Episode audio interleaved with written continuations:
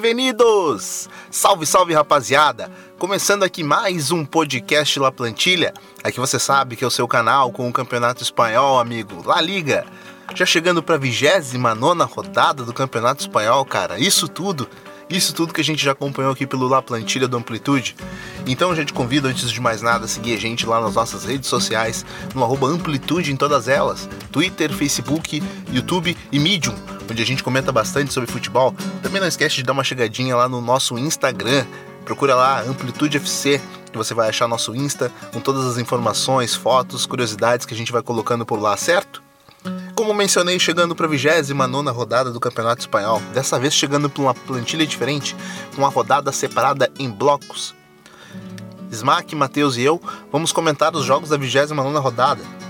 Começando com o Smack, que vai trazer para a gente os jogos do Celta de Vigo, do Raio Valecano e do Real Madrid. Então, galera, aqui é o Smack Neto e vamos nesse La Plantilha hoje um pouquinho diferente mas bem interessante porque os jogos da rodada foram muito interessantes. E o primeiro jogo que eu queria conversar com vocês, é, expor para vocês as minhas impressões, foi um jogaço de bola de dois times que estão brigando bastante contra o rebaixamento. Celta de Vigo 3, Villarreal 2. O jogo que para mim, teve a imagem da semana, né?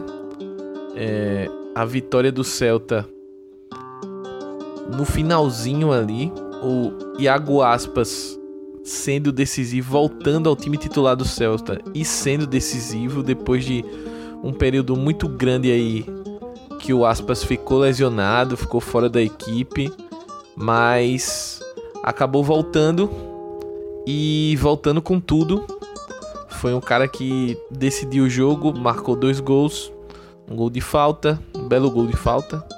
É, o outro gol da equipe foi do Max Gomes, é, mantendo o Celta vivo na briga contra o rebaixamento, né? Era um confronto direto contra o Villarreal que no momento está fora da zona de rebaixamento, é o primeiro time fora da zona e que vinha de duas vitórias, vinha no momento de reação, de recuperação no campeonato é, e que se tivesse vencido o Celta, como conseguiu no, no início do jogo abrir 2 a 0 é, parecia que o jogo estava encaminhado ali pro, pro Villarreal, que teve, teve os seus bons momentos, né? Teve os seus. Teve os seus. Teve o, controle do jogo logo no início, porque quando você sai com 2 a 0 você consegue abrir uma vantagem boa. E o Celta acabou é, tendo forças aí no segundo tempo. Esse gol do Aspas logo no início é, deu, deu um gás necessário e a partir daí é, a equipe pressionou bastante. O Villarreal não conseguiu manter o padrão. É, o Toko Ekambi é, foi não foi tão bem na segunda etapa. Ele tinha marcado um gol no, no, no primeiro tempo e deu uma assistência também. Então, foi um cara que no primeiro tempo foi bem, no segundo nem tanto. É, mas aí apareceu o Iago Aspas, eu acho que não tem nem muito o que analisar no sentido de, de, jogo mesmo, porque a atuação do Aspas foi espetacular. E a emoção dele no final da partida, no, no banco de reserva chorando, depois que ele foi substituído é, foi para mim a imagem da semana. Acho que grandíssima vitória do Celta. É, Celta que vem na próxima rodada tentar sair da zona do rebaixamento num jogo difícil contra o Atlético do Madrid. O jogo nessa terça-feira já. Mas no sábado, o torcedor do Celta saiu feliz com uma virada improvável e com a manutenção na briga, né? Uh, se a gente for olhar na tabela, tem o Villarreal, Valladolid totalmente no alcance, pode ultrapassar essas duas equipes em caso de vitória.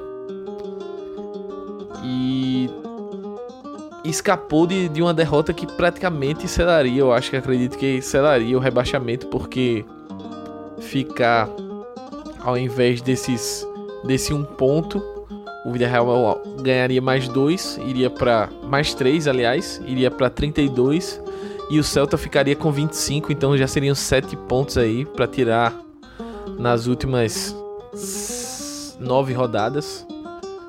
Muito complicado. Passando agora para outro jogo que eu acompanhei e vou trazer aqui as impressões para vocês. Foi o empate entre Raio Valecano e Real Betis. Raio do centroavante matador artilheiro Raul de Tomás guardando mais um gol.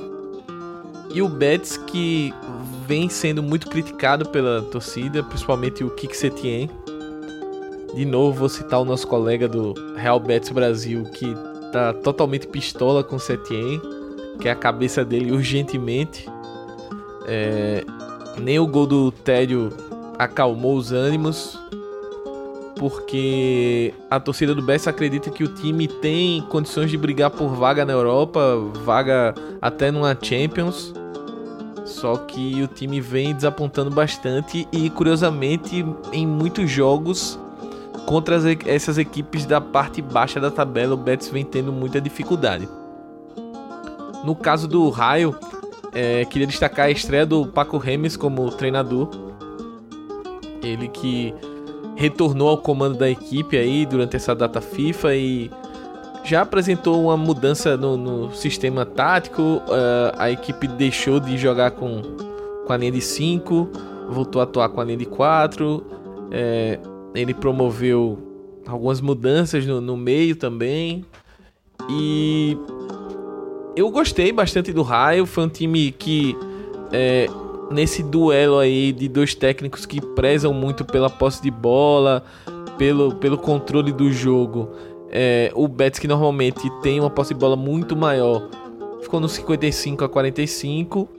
E só que a posse de bola do Rai foi muito mais efetiva. A equipe finalizou 20 vezes, 5 é, finalizações no gol. É, foi, foi, um time que teve muito mais volume ofensivo, é, merecia um resultado melhor. Eu acho que é, o Raio é daquelas equipes que estão lutando contra o rebaixamento que é que são interessantes, são legais de ver jogar, mas que os resultados não estão ajudando também pelo limite técnico da equipe. É, já são cinco partidas sem vencer, quatro derrotas e um empate nos últimos cinco jogos. A, a distância para o Villarreal, que é o primeiro fora da zona, vai aumentando, agora são de 5 pontos. E a gente vai vendo cada vez mais difícil o Raio se salvar. Acho difícil, porém esse, essa reta final de temporada pode ser interessante aí para formar, quem sabe, uma base para para a próxima temporada brigar para subir de volta para para La Liga. Quanto ao Betis, eu acho que a gente já falou muito aqui ao longo, ao longo dos programas que nós é, nós sempre batemos na tecla de como o Betis não tem um centroavante matador, um cara garantido e que ao meu ver é o, a peça chave que falta para esse esquema do Setien ser um pouco mais efetivo um jogador de finalização, mas que saiba jogar um pouco mais também combinado com, com jogadores de fora. É, seria, ao meu ver, essencial para que o Betis consiga melhores resultados e aproveitar melhores, melhor as suas chances. Não que esse jogo tenha sido um caso de milhares de chances criadas e, e não concluídas. Pelo contrário, foi um, um jogo que o Betis teve dificuldade na criação mas eu ainda vejo esse, esse jogador centroavante, o, o cara, um fazedor de gol, como a principal é, lacuna no elenco do Betis. Por fim, vamos falar um pouquinho sobre esse Real Madrid 3, Ruesca 2, Ruescão da Massa é, caminhando a passos largos rumo a La Liga 1, 2, 3 e esse Real Madrid do Zidane buscando uma nova, uma velha nova identidade, né? Digamos assim. Primeiro a gente tem que pontuar que o Real Madrid jogou com um time bastante, como é que eu vou falar? eu diria que alternativo. É, vários nomes, é, principalmente no meio, meio campo totalmente mexido, algumas mudanças na defesa e assim, eu acho que o Zidane priorizou muito quem não atuou ou teve poucos minutos na data FIFA. Com exceção do Sérgio Ramos, eu acho que todos os jogadores, mesmo os que atuaram, por exemplo, o Sebadios foi titular, mas ele só atuou no primeiro jogo da Espanha contra a Noruega, não atuou no segundo, então é... com isso ele teve mais tempo de descanso, né? E outros jogadores também que, que participaram, Marcelo não participou, é, o próprio Benzema não participa mais da seleção da França há um bom tempo, o Bale também teve, teve sua, sua carreira ali no, por País de Gales nessa data FIFA. Eu confesso que não acompanhei o País de Gales, mas acredito que ele também não teve uma grande participação em, em minutagem. Então, é, o, o Zidane pensou em aproveitou esse jogo contra o Huesca, que era o, o, time na zona de rebaixamento, e colocou alguns jogadores jovens, alguns, alguns novos jogadores para jogar, né, para atuar, para ver como é que ficaria em campo. Começando pelo Luca, o filho do Zidane, foi pro gol, é, já que o Courtois tá contundido e o Navas é, é um desses jogadores que estava voltando da data FIFA e fez uma viagem longa e o Zidane preferiu não arriscar. É, e a partir daí, o Driozola, é, Nacho, que é um caso à parte que eu vou comentar daqui a pouco, é, Llorente, é, o Valverde entrou durante a partida, o próprio Mariano, enfim, Isco, que são os jogadores que estão ganhando minutos aí com Zidane e ganharam essa chance de, de jogar contra o Huesca. É, o início do jogo foi catastrófico para o Real Madrid.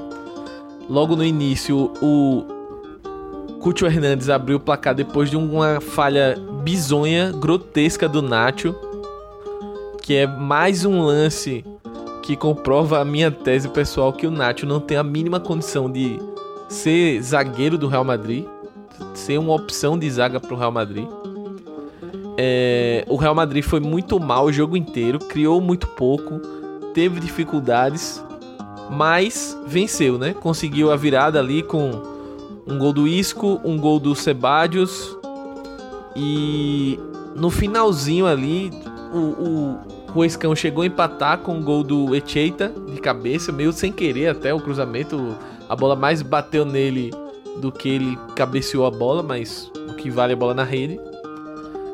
E aí no finalzinho o Benzema recebeu um passe do Marcelo e fez um golaço, um chute colocado muito bonito para é, decretar essa segunda vitória do Zidane no retorno ao Real. Particularmente, é, eu achei que foi um daqueles jogos que o, o Cia com o Zidane, mas ia mal. É, foi uma repetição disso. O time não teve é, uma grande evolução, mesmo nessa data FIFA, onde vários jogadores não participaram.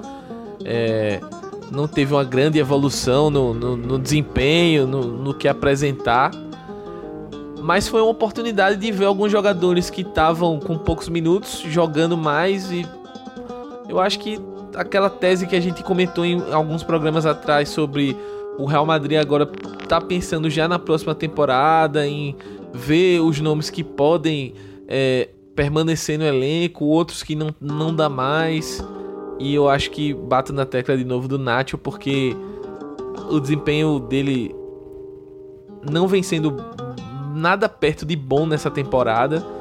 É, ele, inclusive, chegou um momento que o Zidane resolveu recuar o Llorente um pouco ali para a linha de zaga para fazer um, uma espécie de terceiro zagueiro, mais ou menos como ele faz com o caso e o Nacho jogou um pouquinho mais aberto para a direita para liberar mais o, o Odriozola.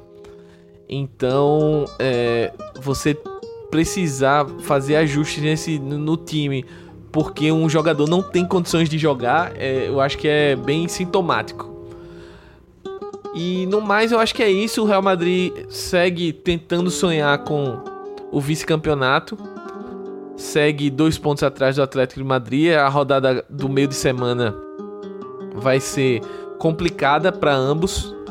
É, o Atlético de Madrid recebe o Girona e o Real Madrid vai enfrentar o Valência fora de casa. Então é uma rodada bem complicadinha pro, pro Real e que esse jogo contra o Valência pode ser decisivo aí nesse pequeno objetivo do Real Madrid, que é terminar na vice, na, no vice-campeonato.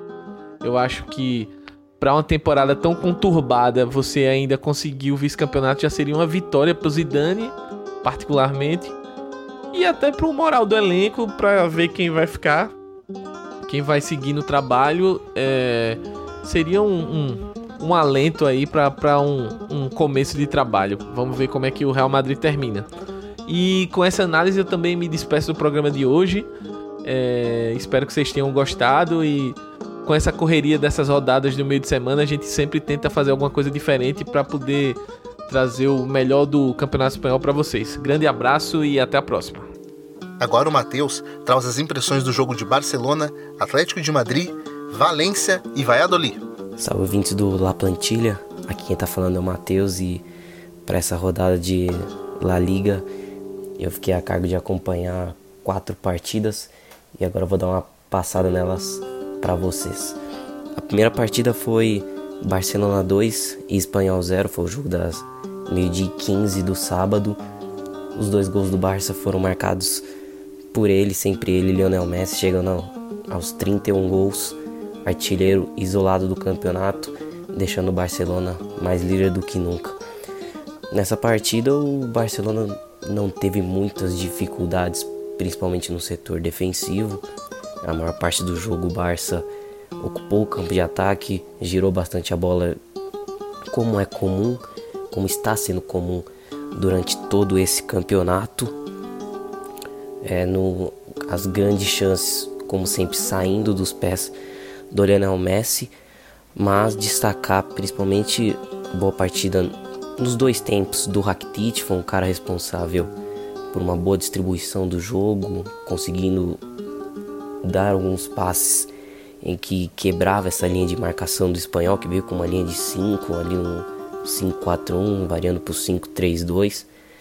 E enquanto o Arthur era um cara para segurar um pouquinho mais a bola, esperar a aproximação, o Rakitic foi um pouquinho, arriscava um pouquinho mais durante a partida e por ali, principalmente pelo setor direito, no primeiro tempo o Barcelona atacava bem o Semedo, Rakitic e o Messi circulando por ali, na verdade circula pelo campo todo. No segundo tempo, o destacar a entrada do Malcolm, né? ele que não tem tido muitas oportunidades com o Ernesto Valverde, entrou e causou uma boa impressão. Ainda conseguiu terminar a partida com uma assistência no finalzinho, fez a jogada pelo lado esquerdo, esperou a chegada do Messi tocou pro meio da área o argentino completou para o gol. Então, quem sabe agora o brasileiro não ganhe mais minutos com o Valverde, já que chegou nessa temporada e perdeu muito espaço. Na verdade, ele perdeu muitos minutos, principalmente neste ano de 2019. Então, vamos torcer para que ele receba mais tempo em campo. Algumas aí antes das marcas do Barcelona, falar um pouquinho do espanhol, que, como eu disse no, no minutos atrás, entrou com uma linha de 5, né? O técnico Ubi colocou o Luiz Lopes para fazer o, o, trio de defensores, o trio de zagueiros, é, com o Naldo e o Hermoso, Naldo Hermoso e o Luiz Lopes. Ali na linha do meio, o Mark Rocco, o Graneiro, o Melendo e o Victor Sanches. Ainda teve do, do lado esquerdo a saída do Vilar e a entrada do Pedrosa, que sofreu bastante, como eu falei, principalmente as investidas do Semedo e também no segundo tempo do Sérgio Roberto, que entrou bem, uma boa alteração do Valverde, né, percebendo que o, o Semedo já estava começando a ser anulado por aquele lado. Ele colocou o Sérgio Roberto, deu uma qualidade no passe para aproximar e criar mais chances por aquele setor. E senti um pouquinho de falta do Vulei na partida.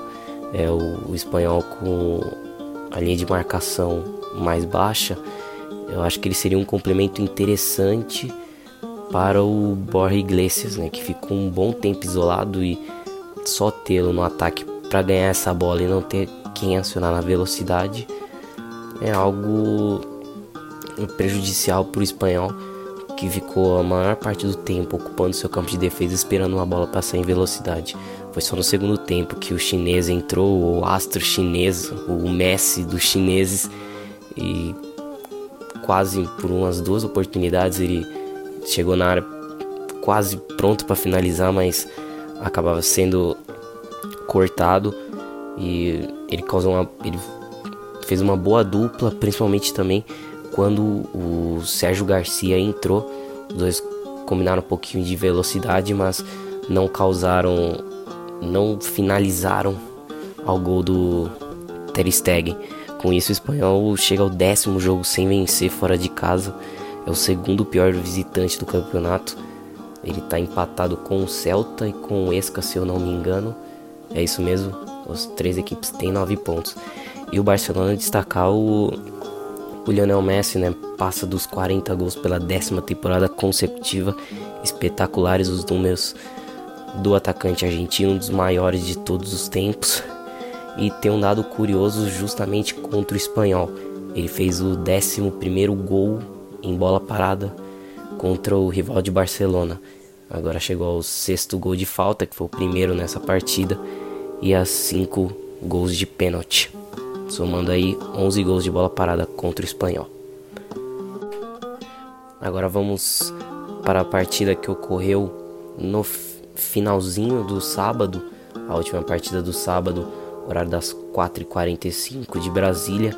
O Alavés perdeu em casa, sofreu seu segundo revés como mandante, um sonoro 4 a 0 diante do Atlético de Madrid. O Saul Diego Costa, o Morata e o Thomas Partey. Destaque para o Diego Costa e para o Thomas Partey que fizeram dois belíssimos gols, principalmente o Partey uma pancada de fora da área. O chute foi na gaveta e o Atlético de Madrid venceu por 4 a 0 a equipe do Alavés. Começando pelo time da casa, é, para destacar apenas a partida do Johnny. Era o jogador mais lúcido, o, ele sentiu um pouquinho a falta do Inui que só entrou na metade do segundo tempo, o Abelardo Fernandes decidiu deixar o japonês entre os suplentes e viu que precisava, já perdendo por 2 a 0 no segundo tempo, ele viu que precisava do Inui para dar mais velocidade, porque só o Johnny não ia dar certo. É, como eu falei, o, o Johnny é o líder de assistências do Alavés na, em La Liga, tem nove assistências e é um cara que cria diversas ocasiões de gol para a equipe do Alavés, mesmo que algumas não terminem em finalização. É, grande parte dos cruzamentos, principalmente, mas também a, aquela jogada em profundidade, a bola buscando a linha de fundo, ou aquele cruzamento em que ele vai até a linha de fundo e joga para a entrada da área. É uma, sem contar o, o arremesso lateral do Johnny, é, que também é uma arma do meia do Alavés são jogadas que ele tem essa capacidade de fazer e, e faz com, com muita precisão. Mas o, dessa vez o Guidetti nem o Caleri estavam inspirados. Com isso, o Alavés perde após seis partidas, 23 vitórias e três empates. Do lado do Atlético de Madrid, é destacar as boas part... a boa partida do, do Thomas Partey. Como eu falei, ele foi coroado com um belíssimo chute de fora da área, um belíssimo gol.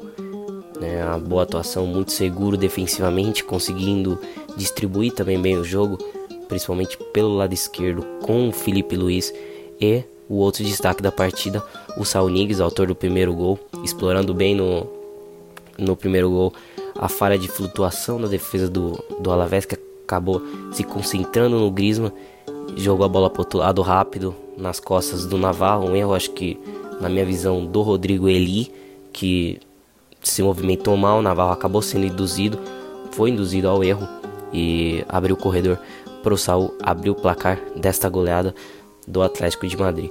Para quem olha só o placar, claro, é vai pensar que foi uma partida tranquila e o Atlético de Madrid amassou o Alavés, mas pelo contrário, na minha visão, uma partida muito equilibrada. É, o, o Alavés teve boas ocasiões para tentar diminuir o placar, até mesmo quando estava 1 a 0 teve chance do empate, mas pecou na última finalização.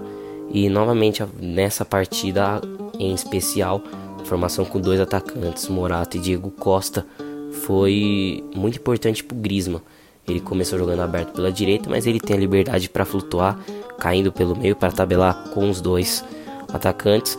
Na partida contra o Bilbao isso não funcionou, mas dessa vez com contra o Alavés deu muito certo e agora a equipe do Diego Simeone é a segunda continua na segunda colocação, ainda em busca do Barcelona com 59 pontos, 10 atrás do líder que tem 69.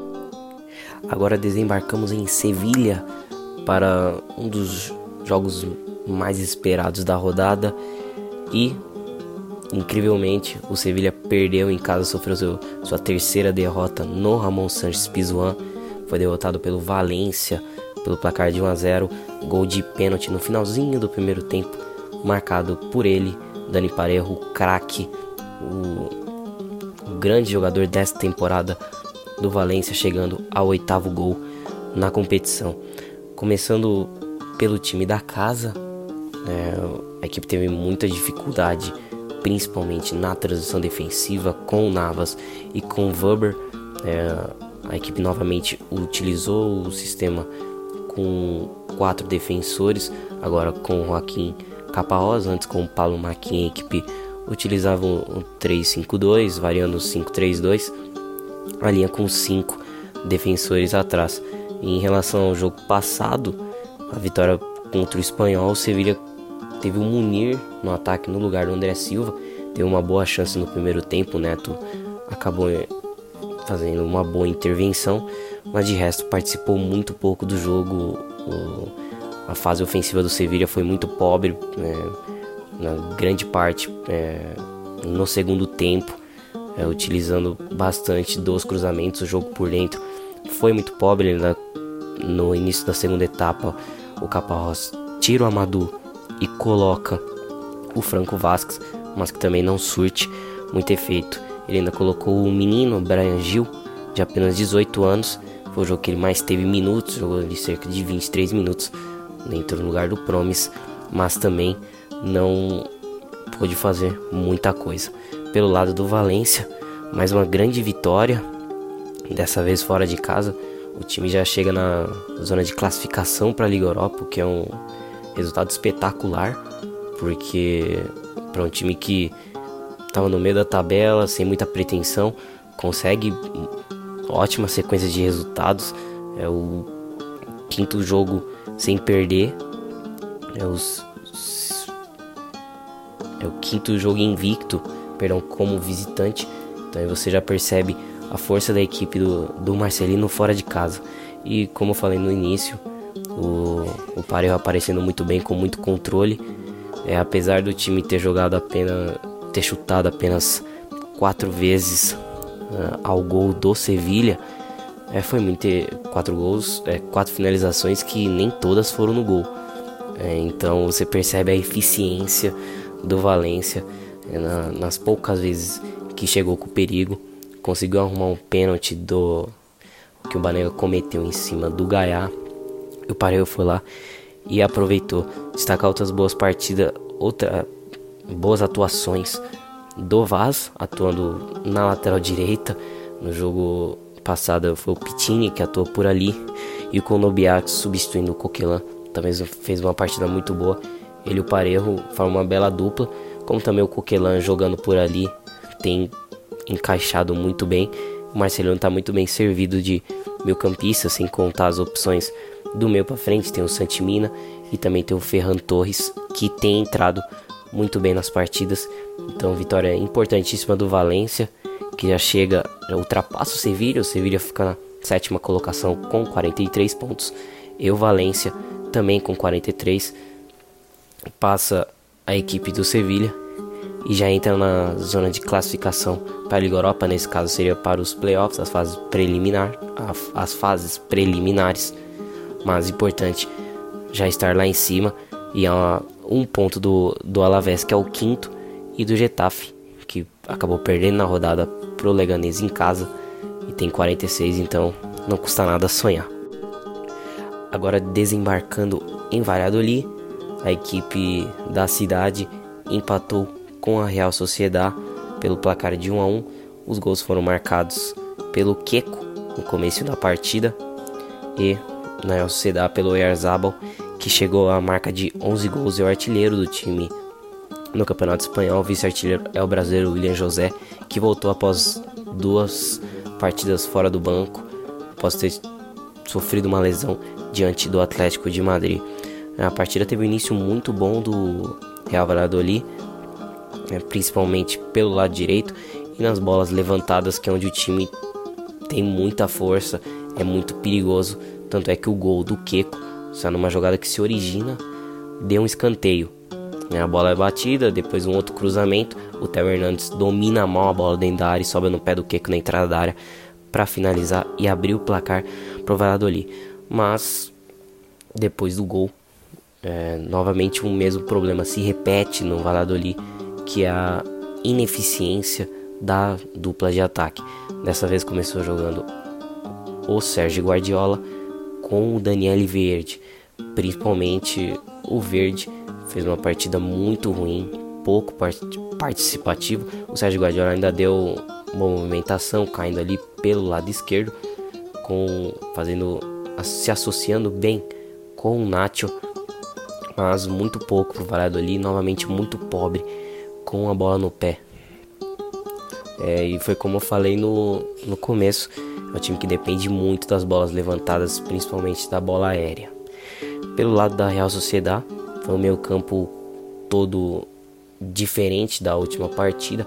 Dessa vez começou jogando o Zubeldia, o Ben Pardo e o Sangali, que deu um belíssimo cruzamento pro gol do Oyarzabal, ele estava sozinho, não recebeu pressão de nenhum jogadores do Valladolid, que no segundo tempo acabou se fechando um pouquinho mais, naturalmente, por estar vencendo a partida. E com as linhas mais recuadas, o Zangali recebeu um pouquinho ali na, no bico da área, fez o cruzamento e o Oyarzabal apareceu como centroavante. O Emmanuel Alguacil ainda tentou mudar a equipe quando estava 1 a 0 ele colocou o Ruami no lugar do Sandro Ramires. Curioso que os dois juntos somados têm dois gols. Os dois são do Ruami. O Sandro Ramires ainda não marcou La Liga. Ele tá numa seca muito grande, se eu não me engano, são mais de 55 jogos em sequência que ele não faz gol. É, se eu estiver errado, alguém me corrija, por favor. E o William José entrou minutos depois, somente para tentar fazer um possível jogo aéreo ou ajudar nessa retenção de bola. Ele que tem quando joga ao lado do Erzabal, seria o Erzabal jogando aberto pela esquerda ou pelo meio, mas sempre com essa liberdade para flutuar e se aproximar do atacante brasileiro. A Real Sociedad sempre tem uma boa produção ofensiva. E a equipe visitante chega aos quinto jogos sem vencer fora de casa. São quatro empates e uma derrota, enquanto o Valladolid nos seus domínios é, quarto jogo sem vencer. É o segundo pior mandante. Só perde para o Girona. O Valladolid tem apenas 13 pontinhos, é, 12 gols marcados em casa. É o pior ataque do campeonato. Não é muito bom o Valladolid jogar sobre seus domínios. O Ronaldo não deve estar muito feliz. Provavelmente queria estar em campo para ajudar o Valladolid a não brigar contra o rebaixamento. Cara, já chegando para falar desse jogo do, do Levante com o Eibar, cara, interessante como, como o jogador Morales do, do Levante, ele é a alma desse time mesmo do, do Levante, né, cara? Ele é realmente, como eu costumo colocar aqui de forma jocosa, ele é o matador de, de Valência, porque o cara realmente faz a diferença no time, porque todos os gols do Levante, ou se não passam pelos pés dele, com, com ele mesmo balançando as redes, passam com assistências, cara como esse jogador é vital para as pretensões do Levante no, no, campeonato. Ainda que não sejam pretensões de título, mas demonstram muito o, o, o, quanto esse time depende dele. depende quase tanto quanto o Celta depende do Iago Aspas. É uma é uma semelhança que tem entre essas duas equipes, cara. E não foi diferente. Dessa vez, uh, o Morales ele não só fez o gol, como conseguiu aí dar uma assistência e, e, e marcando gol aí pro, pro Ruben Roquina, que acabou fazendo o segundo gol também aí da equipe do Levante. Mas já a equipe do Eibar, cara, ela também foi, foi, pro, foi pro combate, né, cara? O Eibar que é muito forte dentro de casa, uh, não costuma tirar muitos pontos dos visitantes, mas em casa realmente é uma fortaleza e é nisso que se pega sempre aí uh, esse time do Eibar, né, cara? A gente sabe que, que, que, tem uma dupla de ataque muito interessante na frente, que é o, o, o brasileiro português Charles, o Charles Dias, né? Mas também, cara, uh, esse, o Sérgio Enche Sérgio Enche, que também fez um gol e vem fazendo muitos gols no campeonato e, e, e vem decidindo jogos uh, ah, para a equipe do para a equipe do Eibar, né, cara? Uh, são, é uma briga de, de, de, meio de tabela ali, porque as duas equipes elas, elas, elas vinham fazendo um campeonato até interessante.